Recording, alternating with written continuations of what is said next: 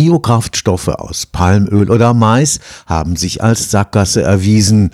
Der flächendeckende Anbau von Ölpalmen in Südostasien hat zur Zerstörung der Regenwälder beigetragen. Beim Anbau von Mais zur Herstellung von Kraftstoff gehen wertvolle Anbauflächen für die Ernährung der Weltbevölkerung verloren.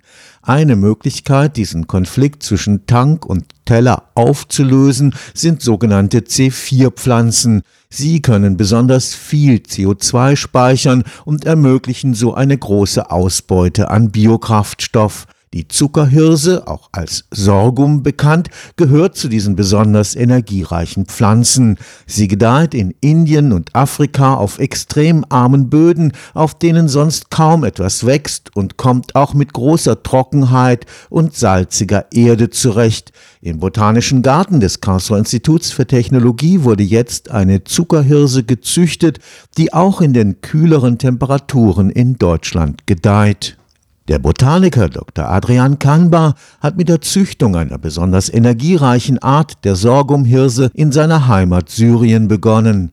Nach dem Ausbruch des Bürgerkriegs dort brachte er die Samen außer Land und fand am Botanischen Institut des Karlsruher Instituts für Technologie eine neue Heimstätte für seine Forschungen. Im Botanischen Garten konnten wir auf einer kleinen Anbaufläche unsere aus Syrien mitgebrachten Samen aussehen und die Hirse über mehrere Pflanzengenerationen optimieren. Durch die Züchtung wurde eine Ausbeute von 70 uh, Tonnen Biomasse und über 4 Tonnen Zucker pro Hektar möglich, was 3000 Litern Bioethanol entspricht.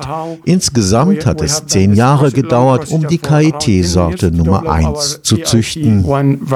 Sorghumhirse wächst vor allem im tropischen Klima. Die Hirse blüht erst im September, wo die Temperaturen hierzulande schon zurückgehen, was die Blüte beeinträchtigt. Aber wir sind nicht an den Blüten interessiert, unser Ziel sind die zuckerhaltigen Stängel der Pflanze.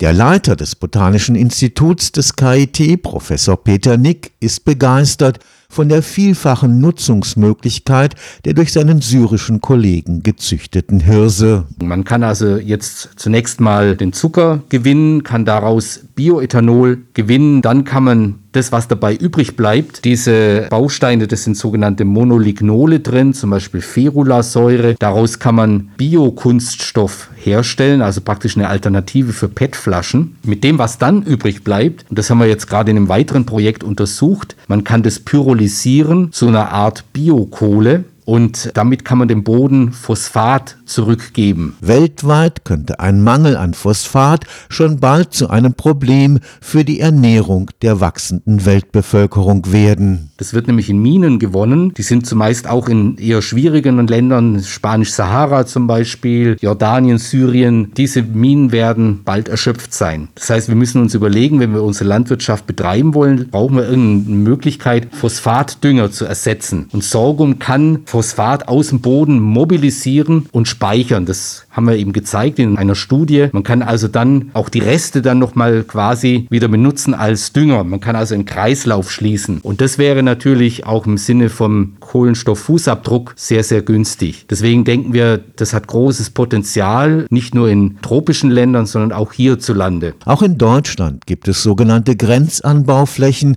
die sonst landwirtschaftlich kaum genutzt werden können. Ein Klassiker wäre die Schwäbische Alb, die natürlich früher sehr karg war. Oder in Brandenburg zum Beispiel auf diesen sandigen Böden gibt es natürlich auch Grenzertragsflächen. Ich muss allerdings sagen, wir müssen davon ausgehen, dass wir immer häufiger Grenzertragsflächen bekommen, nicht weil der Boden nicht mehr fruchtbar wäre, sondern weil die Böden immer trockener werden. Und da kann es dann vielleicht sein, dass wir noch froh sind, dass wir einen Sorghum haben, der hier in Deutschland gedeiht, den man da auch anbauen kann. Dr. Kanbar will seine optimierte Zuckerhirse nach der Patentierung weltweit zur kostenlosen Nutzung Unterstützung zur Verfügung stellen. Stefan Fuchs, Karlsruher Institut für Technologie